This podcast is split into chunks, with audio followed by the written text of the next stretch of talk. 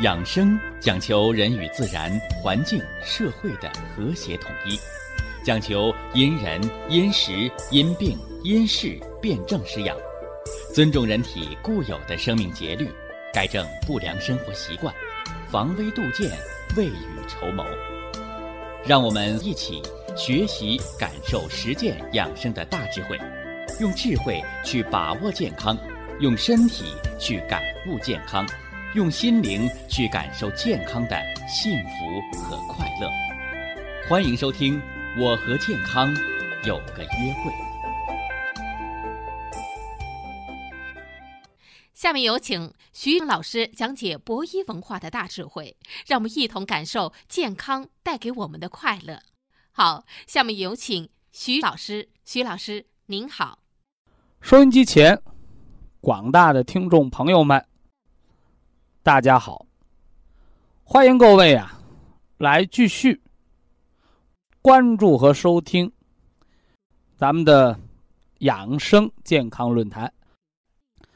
那牛肉补气汤方啊，它是低糖的、低脂的，但是呢，它高蛋白，哎，还有什么呢？补充人的能量，这样呢。虽然没打针，但是你喝到肚里的氨基酸营养液，就促进了血糖和血脂的代谢。这是富贵病人群啊，喝牛肉补气汤方，高蛋白、低脂肪、低糖，促进你体内的物质代谢，防了富贵病。得上富贵病，给你补充能量。改善你的代谢，是不是？哎，这是牛肉补气汤方，通过补足元气的阴血，来达到血糖和血脂的调节，预防富贵病的目的。那么高尿酸血症啊，高尿酸血症，是吧？你要真是肉吃的多了，是吧？说明你蛋白质代谢异常，产生过多的嘌呤。啊，爱吃肉的，爱喝啤酒的，爱喝火锅汤的，你那些叫垃圾蛋白。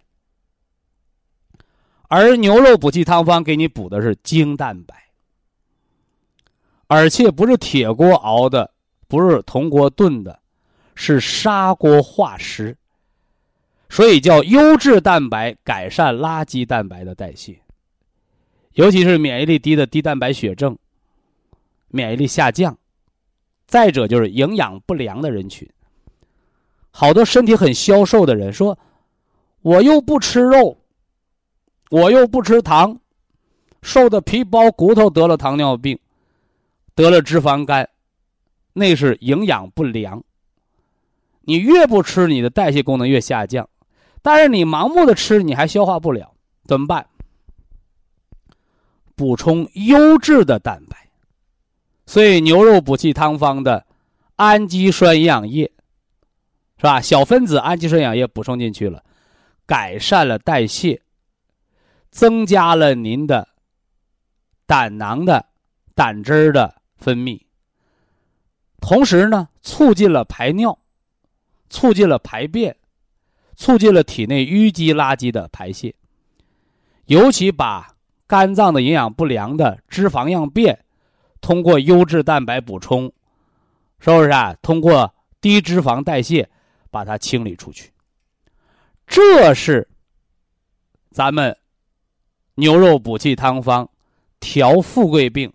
富贵病的朋友，这代谢综合症的糖尿病、血脂高、脂肪肝啊、高尿酸血症的朋友，也可以放心使用的。科学的道理。那么当然了，孤阴不生，孤阳不长，是吧？哎，我们在服用牛肉补气汤方的同时啊，加服长白山野生葡萄籽的提取物，是吧？原花青素啊，原花青素，从这个。祖国中医的角度来讲，这葡萄，葡萄又名草龙珠，尤其是野生葡萄，其生物活性要比种植的更高。那么长白山野生的葡萄，那更是中医中药取材当中的上品，是吧？葡萄又名草龙珠，常服让人身轻体健，是吧？延年益寿。所以可见呢，它是一个什么呢？哎。养人健康长寿的食疗，这是中医自古啊对葡萄的认识。浆果啊，浆果，所以葡萄啊和这枸杞啊都属于浆果类啊。此外呢，按现代医学讲，原花青素的抗自由基的作用，就是来清除体内的自由基的堆积，抗血小板聚集，抗血栓形成，尤其是可以缓解体内的动脉硬化。哎，化解体表的老年斑的褐脂质的沉淀，这是原花青素的作用啊。那么，葡萄籽提取物原花青素，它又能抗疲劳，是吧？科学实验证明，吃了增加人的什么呢？抗疲劳的能力，是吧？那啥是抗疲劳？抗疲劳就是有劲儿。它为什么有劲儿？中医又告诉你。以人养人以子养肾，所以你吃的不是葡萄皮儿，也不是喝的那个葡萄酒那个浆果，你吃的是种子里边的仁儿，养的是细胞核的能量，所以它是补肾的。所以站在科学的角度，中西结合的观点，我们就能看到更深层次的养生文化。好多人呢认为啊，高血压呀。是阴虚的病，实际上呢，这个认识呢是特别的片面，啊，特别的片面。好多人认为只要高了，啊，高了就一定是阴虚。呃，这个认识呢是不对的，啊，包括好多高血压病的人，一听说喝虫草酒直拨了脑袋，那不越喝越高吗？啊，非也啊，高血压病也要分。阴和阳，我们先说说常见的高血压病，就是阴虚型。阴虚就会导致阳亢。打个比方啊，经常熬夜的人，经常呢压力比较大、比较焦虑的人，这样的人呢就会消耗阴血，老百姓俗说叫上火了。这样的人的血压增高，的确为阴虚阳亢之症。但真的是上火了吗？大家这你听着啊，两个人压跷跷板，你使劲你能压下去，你没使劲，我这边一抬，你也可以压下去。所以健康的人他只有一种体质，叫做阴阳。平衡的体质，所以健康的人，阴阳平衡的血压也只有一种，就是八十一百二十三。老年人过了六七十岁，九十一百三四。人在安静状态条件下，这个血压就是一个阴阳平衡的血压。反之呢，哎，你气血的阴。和阳的平衡就被破坏掉了，所以咱们刚才说的阴虚阳亢，不是这个人的阳气太强，而是什么呢？你熬夜，经常熬夜就会失眠。天黑了啊，我给大家讲过中国老祖宗最传统的养生的方式。也是最经典的养生的生活方式，叫做日出而作，日落而息。什么叫日出而作呀？就是太阳出来了，自然界的阳气升腾，人开始劳动，这就顺应了天时。哎什么是日落而息呢？就是天黑了，就得安静点的睡觉了，人的阳气就要收敛。让阴气来占主流，但是经常熬夜的人，晚上应该睡觉了，阳气该收敛，你没收敛，你没收敛，你晚上还在读书看报，你还在看电视警匪片儿，有的还在电脑那儿打游戏，有的还在歌厅里嚎歌猛唱狂饮，好家伙！非但阳气没有收敛，阳气反而更过分的在折腾。那么这时候太阳已经落山了，那么你在消耗这个阳气，其实都是从那个阴血那儿借的钱。所以为什么经常失眠的人会身体消瘦啊？就这么个道理。哎，所以阴血就欠下了债。你看这样人吧，你到白天多半他就没精神了，是不是？什么道理呀？哎，好多人认为哟。你是不是阳虚啊？其实不是阳虚，啊，是阴虚，消耗掉了。那为什么白天精气神不足呢？因为阴阳互根。那这句话大家写到本上啊，阴阳互根。阴阳互根是什么意思啊？祖国中医说，气血为人的生命之本，血为气之母。气为血之帅，是吧？你晚上睡觉，表面上是在滋养阴血，所以贫血的人、低血压的人，你睡觉不好，你的病会加重，因为睡觉的时候在滋养阴血。那滋养这个阴血干什么的？叫老百姓，我们上工作，是不是啊？我们上班，我们赚钱，我们赚钱干什么呢？花呗。对不对？赚钱是为了花，所以赚钱呢是阴，这钱是阴。你把这钱买了东西了，旅游了，变快乐了，哦，这钱派上用场了，这叫阳，是它的功能。所以一样，我们头一天的休息是为了明天更好的生活和工作，是吧？所以高血压病阴虚的啥意思？就是晚上该收敛的时候没收敛，过多消耗的，你都是阴虚。这样的人就一定要把夜生活去掉，早点睡觉，你才能把阴养足了。阴气养足了，到了白天才能滋养那个阳气，哎，你才能白天有精神，你才能白天血压不高。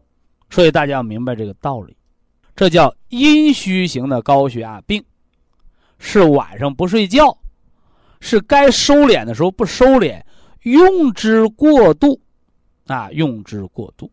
那么刚才我讲了阴阳互根，这阴血可以滋养这个阳气，大家能够明白了，叫血为气之母。那么气为血之塞，互根呢？那么这个阳又来怎么生这个阴的呢？哎，这个大家一定要明确啊，叫万物生长靠太阳。你包括老一辈人看那个孩子，看小孙子一摸脑袋，怎么说呀？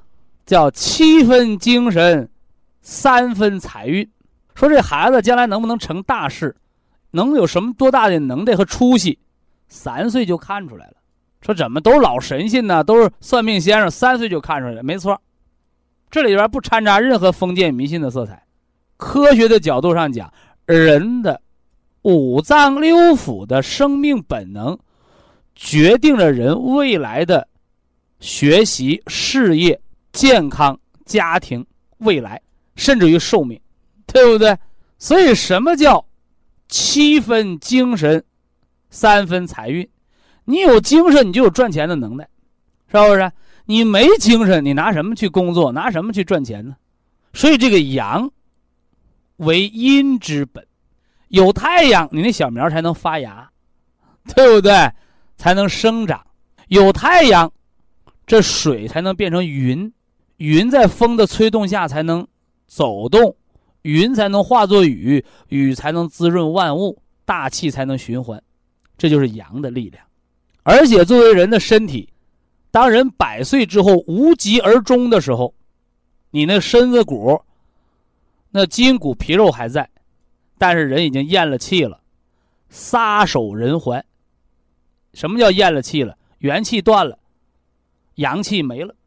阳寿已尽，余不出来的剩身体这么个臭皮囊，所以叫阴长有余。阳常不足。所以养生实质上你是在养什么呢？就是养这个阳气。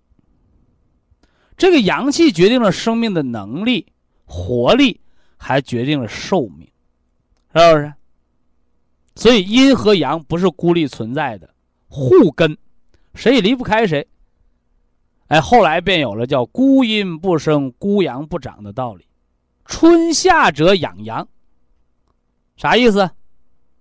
哎，告诉你，春天、夏天晒太阳啊；秋冬者养阴，就告诉你，秋天、冬天睡好觉。那实质上，春天、夏天养生是为谁呀？哦，是为冬秋打基础。有了春夏的阳，才有了秋天的成熟的果实和冬天充足的肾精。那么秋冬养阴是给谁打基础啊？啊，是给春夏打基础。因为只有秋冬啊，丰富的果实、成熟的果实，才有春天的播种，才有夏天的活力。这又是阴阳互根。所以中国老百姓最俗的话说叫“冬天不冷，夏天不热”。冬天不冷，你藏的就不够足；夏天不热，你阳气就不会生发。所以什么叫风调雨顺呢？风调雨顺就是冬天大雪。封山啊，瑞雪兆丰年，越冷越好。什么是风调雨顺？就是夏天一定要热，热的那个瓜果熟甜。该下雨的时候，旱了咱就下点雨，涝了咱就出太阳，这就叫风调雨顺。该阴的时候阴，该阳的时候阳。你老干旱，那就是阳亢、阴虚，对不对？你气温过低，种的地下的苗发不出来芽，那就是阳虚，就涝了，对不对？所以养生啊和种庄稼都是异曲同工之妙。这个阴阳互根的道理算算说清了啊。阴虚的高血压是熬夜熬出来的，该休息的时候不休息带来的，包括用之过度啊，你包括现在是吧？这个这个工作压力大，竞争力大，干活不要命是吧？这都这都导致阴虚，啊，都导致阴虚。那什么是阳虚呀？高血压病里边有阳虚的吗？有。所有大胖子，听着啊，所有大胖子的高血压病的都是阳虚。所有早晨睡懒觉不起床的高血压病都是阳虚。什么道理啊？阳虚没有太阳，就阴天呗。没有太阳，洗湿了的衣服就晒不干呗。所以，阳虚的高血压病又叫痰湿型高血压病。所以，富贵病皆因阳虚而起。所以，缺乏运动的高血压、睡懒觉的高血压、胡吃海塞的高血压。这都是阳虚型的高血压，这怎么办呢？早起床，晚上喝虫草酒，平时呢喝点参茶。畏寒怕冷的高血压病人都是阳虚，所以阳虚的高血压，春夏者养阳就可以冬病夏治，一个春天一个夏天治好了，是吧？而至于那个阴虚的高血压，秋冬好治。那你要冬夏治也得把觉睡好才能养好，所以一年有四季，春夏又秋冬，这叫大四季。那一天有四季，清晨、中午、傍晚、深夜，这叫小四时。所以《黄帝内经》里养生说叫守四时，啊，和五行，平阴阳。啊，你不要认为偏得用上四季了，你这一天当中也藏着四季呢。哎，这就是以小见大的智慧。那我可能刚说到这儿，有人又提出异议了。你刚讲的那个阴虚的高血压，和你说那个阳虚的高血压，我怎么身上都有啊？对不对？哎，那么到底存不存在这个阴阳两虚型的高血压？是不是啊？哎，这就闹出乐子来了，是不是啊？啊，有阴虚的，还有阳虚的，啊，会不会有阴阳两虚的呢？哎，这个大家要注意啊，有没有这样的情况？有，但是诊断为阴阳两虚是非常之错误，是不是？你就像一个小伙子，长得像个大闺女，那你说的是男人还是女人呢？他还是男人。啊，只不过这是阳虚的男人，是不是啊？你别整的不男不女了，麻烦了，是不是啊？那不行，是吧？所以阴和阳之间本无明显的界限，但同时呢，又非常的分明，就和那阴阳鱼一样，有条黑鱼，有条白鱼，黑鱼的眼睛是白的，白鱼的眼睛是黑的。阴阳鱼儿叫阴中有阳，阳中有阴。阴极则阳生，阳极则阴生。但是，这就是中医治病的本领了，是不是啊？好多中医也懂阴阳，就在这儿，就在阴阳两虚这儿栽跟头了。凡是能诊断出阴阳两虚的中医大夫，都是假中医。为什么呢？因为中医有句话说得好啊，叫“中医治病不分阴阳”。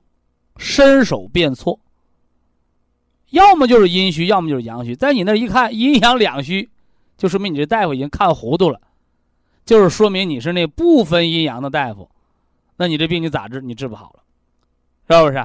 哎，所以一个好的医生一定要能辨清阴阳。哎，用辩证唯物主义的话来说，叫抓主要矛盾。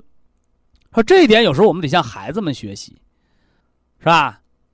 你说这人是好人呢还是坏人呢？孩子看电视看电影就问是好人是坏人呢？你敢大人就看迷糊了，你说不清的好人坏人，好事也做，坏事也做，但是这人主流到底是好人是坏人？你看用孩子那清澈的眼睛，他能辨得出来。哎，这叫人之本能。说医生治病，绝对不是把挺简单的事给他搞复杂了，哎，关键就是一定要学会。能够化繁为简，啊，什么世界医学难题啊，啊，什么帕金森呐，是吧？哎，你疑难的问题到我这儿，我给你划清界限，让你一眼就能叨着这病的根源，而后咱们分清阴阳，你再去调治，一下子就治好了。所以天底下没有什么疑难病，只有把医生难倒的病。即使再难的病，也是从小病开始。所以学会防微杜渐，这是养生之大要。所以养生啊，不是一下子养个长生不老，而是一步一个脚窝，啊，一分耕耘一分收获。哎，这是高血压病的阴和阳的辩证。啊，阴和阳没有同时虚的，就像跷跷板，它要是平了，那就健康了，对不对？它要是斜了，那就是病了。啊，这大家搞清楚啊。那么下面呢，咱们再简单的说说这个高血压病的五行和五脏的辩证。啊，五行和五脏的辩证。啊，那句话怎么说了？叫五脏六腑。皆可导致高血压病。那平时啊，一般的中医认为高血压病就找肝肾，是吧？你像那个肝火过旺，高血压，是吧？或者是肝血过亏啊，也是高血压啊。肾呢，精不足，不能固摄了啊，也是高血压。肾的湿气过盛哦，还是高血压。这是咱们大多数中医都能共识的，所以中医治高血压大部分都是调肝肾的药。但是懂这些呢，还只是局限。中西结合，天人合一，我们把高血压就拓展。脾脏，你看脾导致了痰湿，长湿疹的人容易高血压，为什么呢？脾湿厚重啊，是吧？这就动脉硬化了呗，是吧？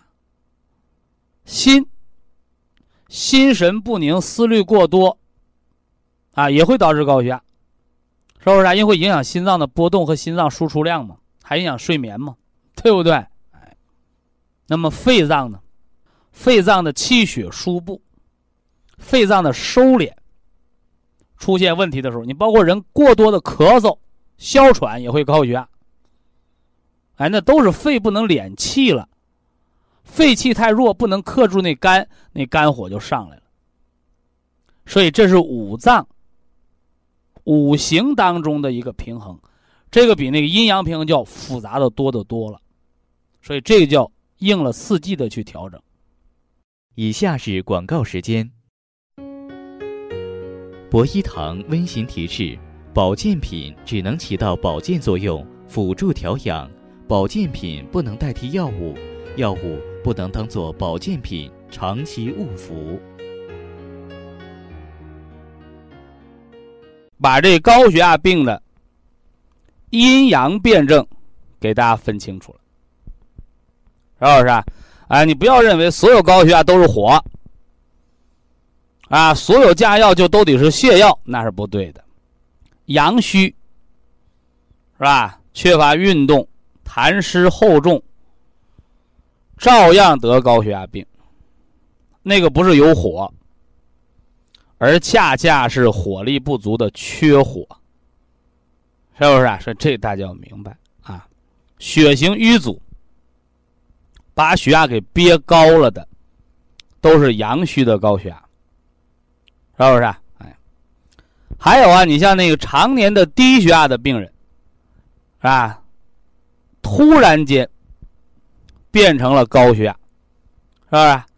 叫阴极则阳生，什么道理啊？哎，也是阳虚啊，阳虚啊，不要乱泻火，应该更好的、合理的进行疏通和疏导。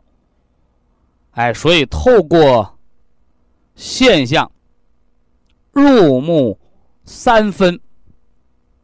看到疾病的本质，而后呢，科学有效的调理，哎，这是文化的大智慧之所在。呃，今天呢，再给大家介绍这个高血压病它的分型啊，咱们今儿呢不说五脏分型啊，咱们今天呢说说高血压病的西方医学的分型方法。啊，为什么呢？因为现在这个西医啊，在中国已经成了主流医学了，是吧？你看病，是吧？有些中医给你说那些话，你不见得能闹懂，所以怎么办呢？哎，大家是测血压、做心电图、化验呢这个血常规、血粘度，那这些指标是医院的常规的检查指标。但是呢，医生不给你解释，所以好多这个高血压病朋友检查完了也没闹懂。那么今天呢，我们就根据大家的一些常规的临床检测指标，给大家把高血压病进行分型。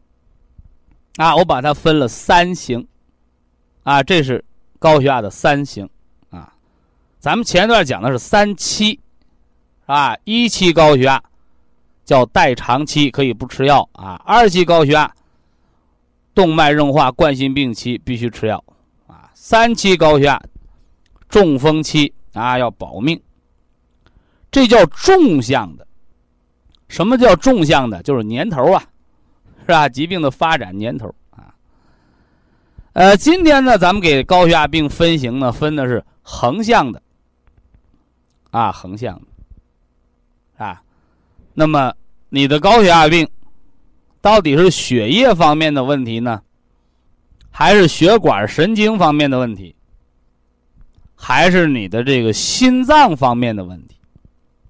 哎，这是咱们今天从这个横向上，让大家伙特别是我们高血压病的啊这些病友们啊，哎，能够对自己的高血压病。能够有一个清醒和清楚的认识。那认识这个干什么呢？你认识这个了，我们再结合着五脏进行四季五行疗法，进行脏腑的辩证调治，那你的方法就可以准确无误。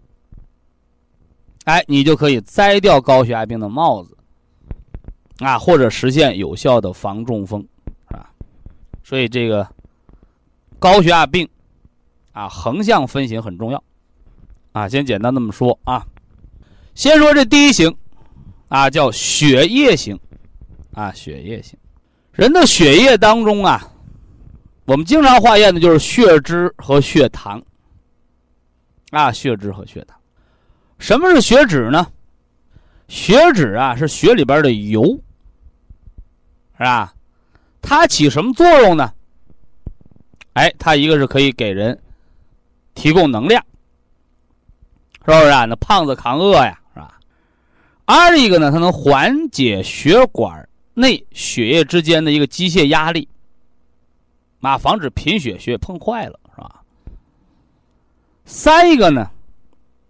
哎，它能维持体温、储存热量，啊，储存能量。那么血里边的糖分呢，是直接给人提供能量的。所以告诉大家，就健康的人，你必须也得有血脂，也得有血糖。所以血脂过低的人，是吧？现在有些人不知道在哪儿学的，开始吃斋了。哎呀！你年轻人富贵病的吃吃也就罢了，骨瘦如柴的老太太也跟凑热闹，也吃斋吃素，结果长成脂肪肝了，血脂还特别的低。你看，这什么道理啊？哎，这就是代谢紊乱啊，这样的病是很难治的。所以呀，《黄帝内经》上说叫饮食要平衡，啊，要平衡啊，这个平衡特重要。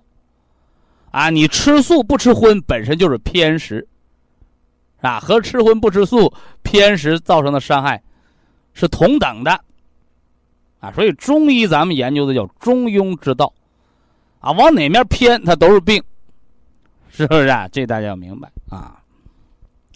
那我们研究血脂的时候，经常研究的就是什么呢？血里边的胆固醇啊，这胆固醇呢，我给大家分了叫高密度和低密度。高密度叫好，低密度叫坏。这个好蛋白，哎，它能清除血管内的垃圾，叫血液当中清道夫。科学研究啊，经常喝这个什么呢？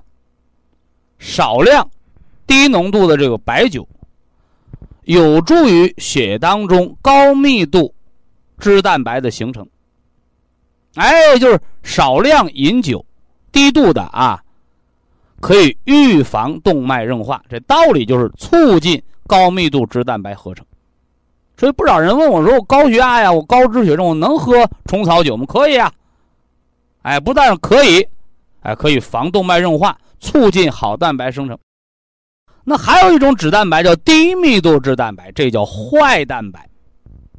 哎，这就血液当中的沫子，这个越多，血管堵得越快。啊，这好坏大家要分清了，啊，要分清。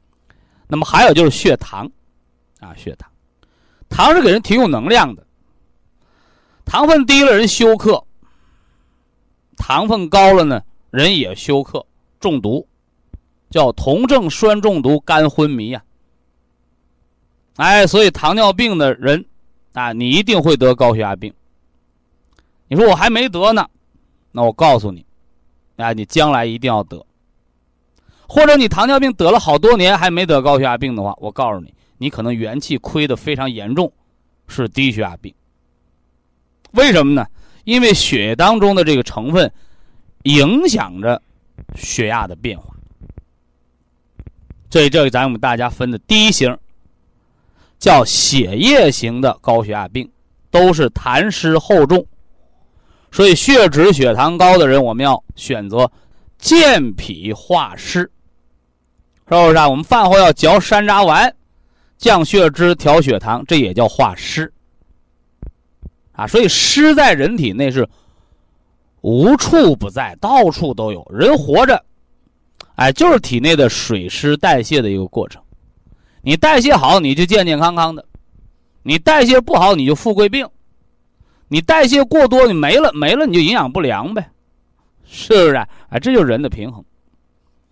所以这个痰湿在皮肤上叫湿疹，在血管里叫动脉硬化，在肝上叫脂肪肝是不是啊？哎，所以大家把这闹清哦，在肺里边叫痰，啊，在肺里边叫痰，你看看。哎所以大家把它学明白了啊！所以这第一型高血压病，你是痰湿型的吗？啊，要健脾啊，还要调肾。说痰湿，我们健脾不就得了吗？调肾干什么呢？啊，我给大家举个例子，是吧？我说湿衣服，是吧？湿衣服拧干了，你搁太阳光底下晒，它干得快；你搁烙阴地儿，它干得慢。所以人有痰湿都是阳虚。哎，所以吃蒲参康补的叫元阳之气，肾的阳气统摄着一身五脏的阳气，所以还要冬病夏治，是吧？冬天呢长肉、长膘，是吧？痰湿厚重的人不好治，是吧？夏天呢苦夏呀消瘦，哎化油脂，哎痰湿厚重的人要冬病夏治啊，冬病夏治，这是第一型啊。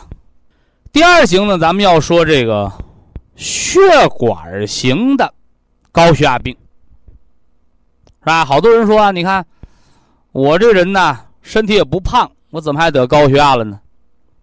哎，熬夜，或者开车的司机，或者从事紧张、焦虑的工作，啊，勾心斗角，压力过大，是不是？啊哎。那这些呢，都会导致血管的交感神经的兴奋。说这，我们给大家补一课啊。呃，影响血管的这个神经啊，有交感神经、副交感神经和迷走神经。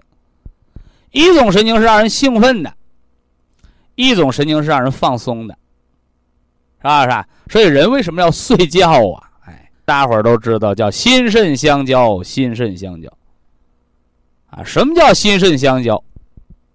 哎，用现代医学、生理学、生物电学来说，就是人的兴奋和意志的平衡，就是人的交感神经和迷走神经交替值班的一个过程，是不是？所以血管型的高血压病是最好治的，哎，最好治的。同时呢，它是又最难治的。嗨，不少新朋友听到我说这话的时候，他就他就矛盾了，是吧？矛盾，其实不矛盾啊。世界本身就是个矛盾体啊。为什么说血管型的高血压病最好治呢？你不老兴奋吗？你放松就得了呗。怎么放松啊？啊，适当的参加户外活动。啊，喜欢做什么就做，是吧？最讨厌、最烦躁的事咱甭做，啊，这就放松了。所以这叫容易，啊，容易。那为什么说血管型的高血压病最难治呢？有人就曾经跟我探讨过这事儿，值夜班的，还有一个开大车的司机，啊，三十五六岁就高血压病，我就跟他说：“我说你换工作。”哈哈，人这人就不服气，说我不换工作，这病就好不了了吗？我说没错，最起码在我这儿，我的能力权限的范围，你不改变工作，你这病好不了，是不是？哎，人和人的元气的多少不一样，啊，人和人的耐受程度也不一样，是不是？你看，有的人从事非常紧张的工作，哎。他能工作时候很紧张，到家倒头就睡，他能放松，他不得病。有的人工作没那么紧张，就已经焦虑了。你看看，所以呀，交感神经、副交感神经、迷走神经、血管的这个神经性，它由谁来控制呢？哎，这个时候大家要知道，一张一弛，文武之道，肝脏。主着人一身的曲和直，所以血管型的高血压病，紧张焦虑的，你吃什么？你吃当归丸呐，补肾柔肝。肝脏是主着人的一身的疏泄，主着人一身的屈伸，是吧？所以老话讲叫“大丈夫能屈能伸”，是不是？什么叫大丈夫？不是一条道跑到黑的，哎，能屈能伸。这就说明这个人的肝脏好，啊，肝脏好，所以血管型的高血压病难治在哪儿呢？啊，有时候就是自己的刀削不了自己的把说那怎么办？啊，调肝补肾，你的这个神经的调节能力它恢复的就好了，是不是？那么在血管型的高血压病里边，还有一个思虑过多的，啊，那就是脾虚，啊，脾虚的啊，这咱们也放在这儿。下来呢，咱们抓点紧呐，把这个最后一型的高血压病叫心脏型的，啊，心脏型，你看看，高血压病时间久了导致冠心病，叫心脏损害。那么本身心脏的一些毛病也会影响血压的波动，叫心脏因素的高血压病。那这个高血压病是假的，因为高血压病是慢性的，全身的血管损伤，所以血液。和血管它是全身的，是逐渐形成，唯独这心脏，一检查心电图，有时候犯病的时候查能查出来，一好病查不出来了，所以心脏病型的高血压病是假的。这主要是两型，一个是颈椎病型的高血压，或者我们叫颈椎病型的血压增高症，因为它不是高血压病，是假的。还有一个就是胆囊炎。胆心综合症的心脏神经官能症叫气出来的高血压，不生气了就好了，一生气高血压就来了，甚至气一次血压得高好几天才能缓过来，这个都是假的高血压病。说的是假的，只是它在一定条件上是假的，是吧？那句话怎么说呀？叫假作真实，真亦假。所以世间万事万物没有绝对的真，也没有绝对的假。甲型高血压病，也就是告诉大家，在它尚没有形成持久的高血压病之前，是完全可以彻底治好的。但是好多人把这个错当成高血压病，光吃假药不改错，结果弄假成真了，造成了血管和血液的持久伤害。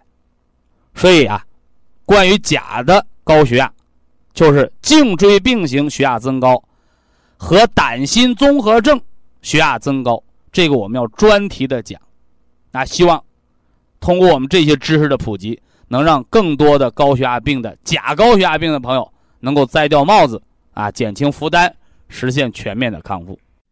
非常感谢徐正邦老师的精彩讲解。下面有请打通热线的朋友，这位朋友您好。这位朋友您好啊。哦，你好，徐老师。嗯，请讲。呃，我是广州博医堂的客户哦，广州的听众。对，然后呢，我今年是五十四岁嘛，但是呢，就是始终还是啊，这些年啊，做什么事情都力不从心，还有那个白发呢，就比之前多了一些。哦，嗯，白发多，人要自然衰老啊。你不是十几二十岁叫早生华发，嗯，女人过了三十五岁就要长白头发。啊啊！过了四十二岁，那就已经逐渐的进入更年。啊，到了五十六岁步入老年，那头发白是正常的。啊啊！只不过是白的多与少。啊啊！而你那个力不从心，这个是大问题。对对。哎，就是心能想到，但是人的力量做不到。对对对。所以力从哪儿来呀？嘿嘿嘿，中医告诉你。力从腰上来，嗯，那腰那儿有什么呢？腰为肾之府也，嗯，所以力不从心，就不要干蛮力气，而要养肾填精。嗯，哎，尤其是冬日进补啊，对，这不管是韩国还是日本，是吧？哎，他都是从中国学的汉方医学。嗯，而现在在韩国、日本，冬日进补都比中国人补的厉害，对，对不对？对，但是我的关键是这样啊，徐老师，嗯，今就说今年啊，不是广东的天气可以说是并不是冷的嘛，哈。那个叫暖冬，对，但是我叫冬日不长，天不长，哎嗯，它就容易出现温病。嗯那人不藏，它就容易出现肾精亏。嗯春天呢，就容易出现什么呼吸道的感染呐、流感呐，这不就来了吗？嗯，还有一个就是，始终我就是不知道怎么搞的啊，始终还是很怕冷怕风。今年的天气不冷，你看我穿的很多，很夸张的了，可以这么说啊，我已经是你那个肾精填固啊，冬日养藏，不是把人裹到棉花包里，嗯，明白吧？对，是你要把那个肾精由四肢回五脏，填到那个脑髓里，填到那个骨头里，填到那个肾脏里，是啊，重点的大补肾精。啊，你怕冷，你外边捂再多衣服，你的汗毛孔是开的，嗯阳气外泄。嗯反过来，你把肾经填住了。嗯我们说肾主水，寒冰之水。嗯那么肾它不是单纯的水，它是水中有真阳，这个阳叫火。什么火能在水里存活？哎，只有天上的龙雷之火，雷电的火才能在水里存活。嗯，哎，所以说为什么冬日怕冷啊？就是说明你那寒冰水当中的龙雷火气不足了。嗯，所以这个不是你棉袄能捂出来的。我知道这个我 哎懂，哎，这个怎么补出来的？就是刚说的一个，补肾精，一个养元气。阳气补足了，你那虚汗就不出了。嗯哎，身上那个溃疡啊，口腔溃疡啊，手破口老长不上啊，哎嗯，这都是胃阳之气不足了。所以我给你补的是什么？明着是补肺、养肾，嗯实则是把那元气呀、让它把肾精填足了，把肺呀、肺的津液也输布到全身的皮肤、毛窍、四肢百节。嗯嗯嗯，嘿嘿，这么回事儿啊！对，我知道，你保健呢，中医调理你好到什么程度？哎，我们最后有一天还是要无疾而终。对，我知道，关键就是说人活着就跟开车那个方向盘似的，对，你歪了你就校正一下。我知道，关键哎我就是一到秋天，它就是那个汗没办法，很大的汗。那一年已经好了，以后就是一汗一出来以后就你秋天的毛病往上推三个月，找夏天，找夏天；你冬天的毛病往上推三个月，找秋天。哦我们说这叫原因和结果。哦哎，中医养生不是说我给你吃上止疼药，给你扎上封闭针，嗯不是一锤子买卖，它是寻根溯源。你看哦，问病问因，回过头来呢，博医五脏营养调理。哎，我现在给你调这三个月，说我今儿吃上，下个礼拜就好了吗？你下个礼拜有感觉的叫敏感，嗯是不是啊？十五天有感觉的叫得气，什么时候全面的哦？就这个成果什么时候你全面的收获？三个月，啊哎，就是你冬天养好了，怎么知道你冬天保健的好不好？不是你冬天吃的得不得劲儿，嗯是你春暖花开的时候，你有没有感冒啊？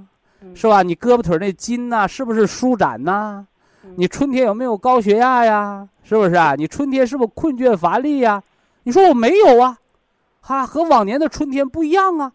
那你要知道，你今年春天的好是去年冬天的阴，哦这回知道了吗？嗯嗯嗯，中医养生调理是个慢性的过程，我知道，他们把养生比作生孩子，说十月怀胎，一朝分娩。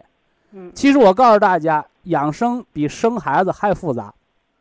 你看，我讲这个博弈养生文化讲了快十年，嗯我们头五年干什么呢？